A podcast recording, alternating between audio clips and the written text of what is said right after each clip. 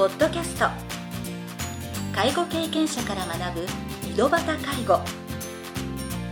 この番組では親の介護を乗り越えた方や実際に現在介護をしている方また医療や介護サービスを提供している事業所の方々をお招きしゲストの方々に介護をする中で学んだことなどをお伺いします。ナビゲーターはこれまでで500人以上の介護相談に対応してきた介護コーディネーターの山川仁でお送りします。それでは今回の番組をお楽しみください。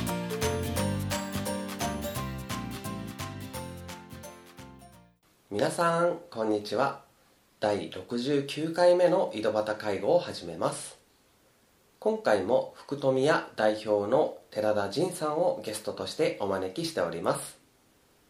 前回の番組では不用品回収のお仕事で学ばれたことなどについてお話を伺いました。今回は不用品回収を行う業者の選び方や依頼の仕方などについていろいろなお話を伺いたいと思います。それでは第3部を始めさせていただきます。日本では物がない時代から物が溢れている時代に変わったため寺田さんの業界の需要は年々高まっていると思います。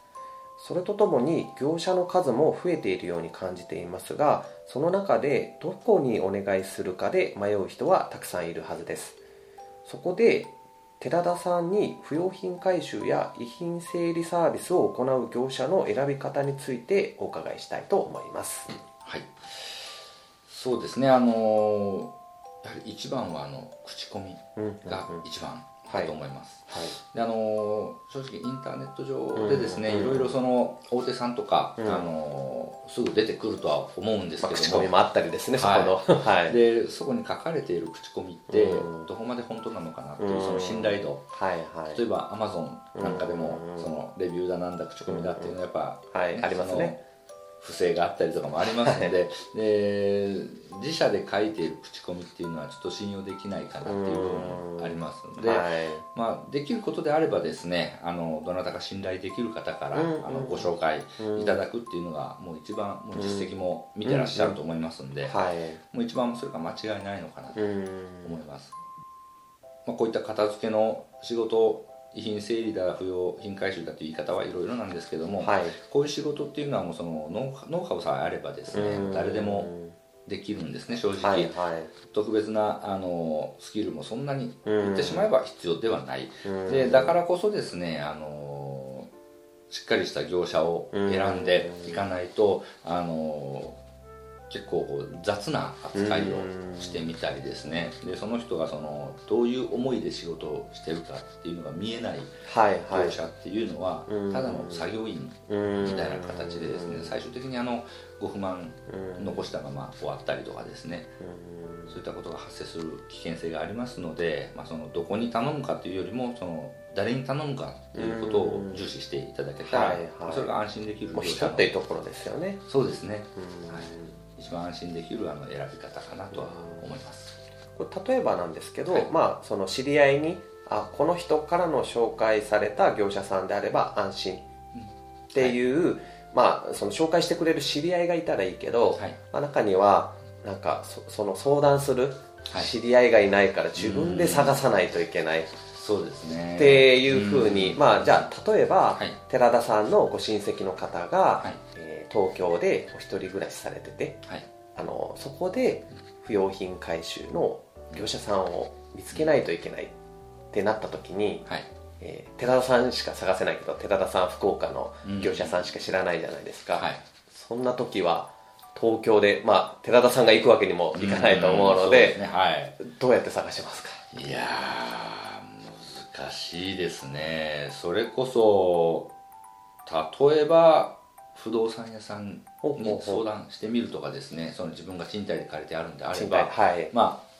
前提としてそこの不動産屋さんが信頼できるかどうかっていうことにつながってくると思うんですけど、はい、例えば行きつけのラーメン屋さんの大将にこう、ね、世間話の中でこういうことで困っとるんですけどうん。なんか知りませんみたいなことであるとか、まあ、あの大なり小なりなんかそのコミュニティってあると思うんですよね、はい、その方が一人で暮らしてるでも、はい、なのでその周辺にその言って回る。多分誰か拾ってくれるかなとは思うんですね。はいはい、うん、だからそのちょうどいい業者がいるよっていうのがななかったとしても、なんか私頼んではないんやけどなんかこの人良かったよっていうのを聞いたことがあるんだけどぐらいの情報は出てくるとは思うんですね、ちょっとあのまたいやらしい質問で申し訳ないんですけど、はい。はい、まあそれが、まあ、東京のお一人暮らしされてる方がそのまだ自分で判断能力がある方であれば、うん、まあ、行きつけのあそのラーメン屋さんとか、はい、不動産屋さんと、まあ、信頼のおけるっていう業者さんであれば、はい、そこに相談できるとは思うんですけど、うん、例えばもう急に倒れてしまって、はい、もう介護状態になって、うん、もうそういう情報をすでに入手できない状態になって、うん、寺田さんがもう結構ここ半月1か月の間に処分する業者を見つけなければいけないと。そうですね。そのえー、まあその現場でそのあ現地の方でですねそのインターネットでまあ見るのが一番最初の手段だと思うんですけどもそこしっかりちょっとあの見ていただいてまあ3社なら3社、まあ、5社なら5社っていうことであの相見積もりをあの依頼するのがいいかと思います。でその上でですねそのこちらから何か質問というよりもその相手が何を質問してくるかであのおそらく作業しかしないような業者さんはこちらが情報あの小出しで小出しでですねあのこのタンスを捨てたいんだけどとかこれがこうなんだけどって言って黙ってみると質問普通は返してくると思うんですよ。はい。こういう部分はどうしましょう、はい、お仏壇どうしますか？とか、うんうん、その質問がどれだけ多いか少ないか、もう判断基準の一つになると思います、もう何も考えなくてあただ捨てればいいんでしょっていう感覚の業者さんであればあの相手の言われるがまま「はいはい」っていうことで何も質問返すことなく「じゃあそれを捨てればいいんですね分かりました。じゃあおいくらです」うん、で終わっちゃうと思うんですね、うん、でしっかりあの考えてくださる業者さんであればそのじゃあここのカーテンどうしましょうとかですね、うん、あのベランダのあの植木鉢とかももう処分で大丈夫ですかとか、うん何かしらこう聞いてくると思うんですね。まあ、あの依頼主があの想像できてないあの、先のお困りごととかもそうですね。見越して質問してくれるような業者さんがい。いんじゃないのかっていうことですよね。そうですね。で、うん、その中からあのいろんな提案を多分してくれると思いますんで、うん。うんうん、そういった業者さんをあの選ぶっていうのも、まあ、判断基準の一つかなとは思います。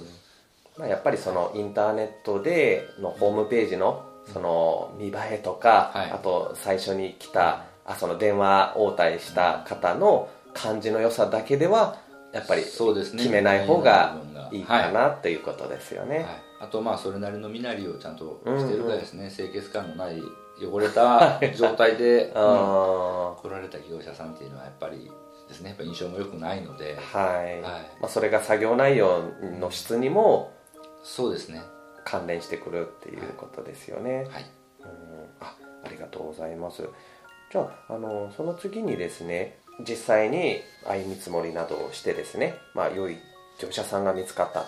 あとはその業者さんに気持ちよく仕事がしてもらえるようあの寺田さんの経験を踏まえてなんですけど、はい、まあ、こんなお客さんは助かるとか嬉しいとか、で反対にこういう依頼のされ方とかこのような対応をされるとちょっと困ってしまうとといったことがあれば教えていただければと思います。はい。そうですねそのまあ、こういったお客さんだと助かる嬉しいっていうケースであればですね、はい、あのまあ、全てお任せいただけるお客様ですね、はい、あの時折その頑張ってですねその作業を手伝おうとしてくださる方いらっしゃるんですけども、はいはい、あの一応我々プロですんで、はい、そのどうしても危険な部分、うん、をさらっとやったり、はい。うん、あのタンス一つ抱えるにしてもですね、はい。うん、怪我のもとになりますんではい。もうできるだけもう手は出さないでくださいと。危ないので。はいはいはい。だからもうお家の中にそのままいたらちょっとでも埃も立ちますので、まあ、そういった場合あの近くのなんかカフェかうんうん。なんかで待っていただくか、はいはいうん。はそういったふうにはお願いはするんですけども、いうん。はい。まあ、基本的にもうすもう全て我々におはい任せはいい。ただけるお客様が一番助かります、であの困ってしまうケースっていうのがですねあのお約束をあのお守りいただけない方ほうほうほうあのもう作業当日になってそのまだ鍵が開いてないとか、うーん。あの全然もうその一日も時間がかなりタイトになりますんで、はい。作業効率がものすごく下がっちゃうんですね、はい。であるいはその料金についても大体お見積もりも一発でも我々決めるんですね。はい。はい。なんですけどどうしてもその当日になってやっぱりこれだけ安くしてくれとか。ああであるいはその支払い期日をあのお守りいただけないうん。お客様とかですうんねこういった方もほとんどおられないんですけどまれにいらっしゃいますんで、はいはい。はい、そういう部分についてはあのちょっと困るかなとはうん。思います、まあ、そのそうですねその気持ちよく働いてもらえるための環境づくりを考えていただけるのは嬉しいんですけども、うん。その逆にあの我々から言えばですねその